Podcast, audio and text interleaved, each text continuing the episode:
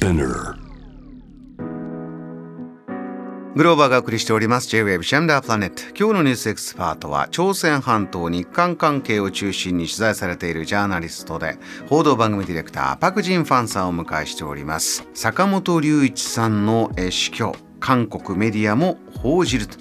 71歳でね、えー、まだまだ早かった、えー、お亡くなりになった。これはもう国内のみならず海外いろんなアーティストの方もそれこそ SNS でも発信していますが、えー、追悼の声韓国でも報じられたという、ね、そうですね、まあ、ほぼ日本のメディアが速報を出す。同時に韓国の方も速報を出して、まあ、やっぱり関心が高ま高かったと思うんですけれどもやっぱり坂本さんというのは音楽を超えたなんかメッセージ性を持ってたアーティストだったので韓国ではものすごくこう存在感が高い人だったんですよね。まあ、音楽だけではなくてやっぱりこう生活というかもうこう一つの一つの市民としていろいろなんか核問題とか戦争問題について声を上げるというその姿がですね実は韓国はあのアーティストとかが社会問題に声を上げるっていうのはものすごい高い評価を受けてるんですよ。でその意味でもあの韓国のメディアの見出しを見るとまあ本当に偉大なるアーティストプラス偉大な市民一人が亡くなったという見出しをよく出してたのでその意味でもものすごい存在感が高くて。えーで実は韓国でも結構韓国縁がたくさんあるんですよね、ええ、個人的には全く関係ないんですけど私2018年頃に同じ飛行機に乗って韓国に行ったことがあってはい、でこう荷物を取る取るために待ってたら隣になんかすごくこうどっかで見たことがある人が立ててて、ええ、あら坂本さんだと思って。勝手になんか親近感をなんか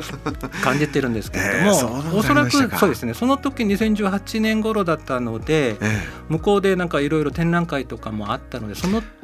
それで言ってるのかなと今思えばそんな感じが坂本龍一さんのの展覧会「ライフライフというのがソウルでありました、はい、2018年。ありましたし、まあ、韓国の映画の音楽とかも作ってたのでやっぱり韓国の人にとってはものすごい身近な存在でもありましたよね。でもう一個、ね、結構庶民的なのもあって韓国に行くとよく行くなんかこう市場の中の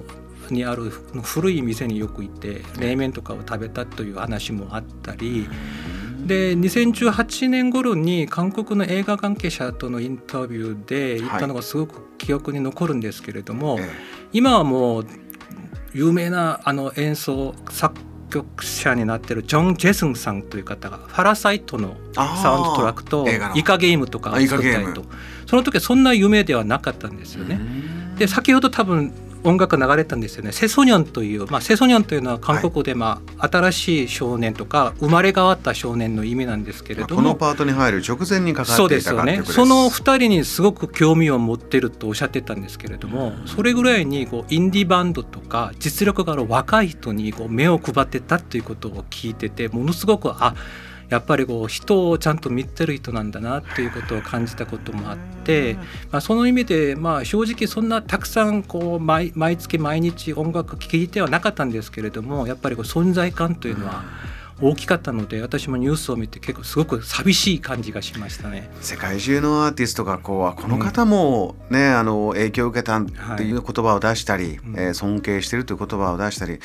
当にあの驚くぐらいのね我々も、うん、あの世界中への影響力を改めて感じてますけれどもあの先ほどねこう展覧会があったりとか、はい、あのいうこともありましたあちらでのコンサートもかなり人気もあって毎回ソールドアウトだったりそういったこともあったんです、ね、そうですね。もうやっぱりこう坂本龍一さんが来るのを待ってる人もいっぱいいましたしやっぱりこう、うん、なんていうんですかねこ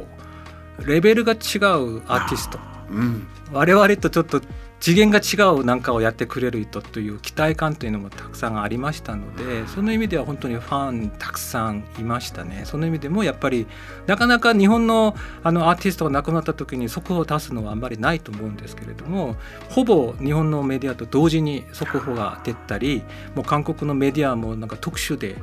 一面ちゃんと書いたりとかしてるのでそういう意味でも本当に我々にとってはすごい記憶に残る方だったかなと思います。Jam, the planet.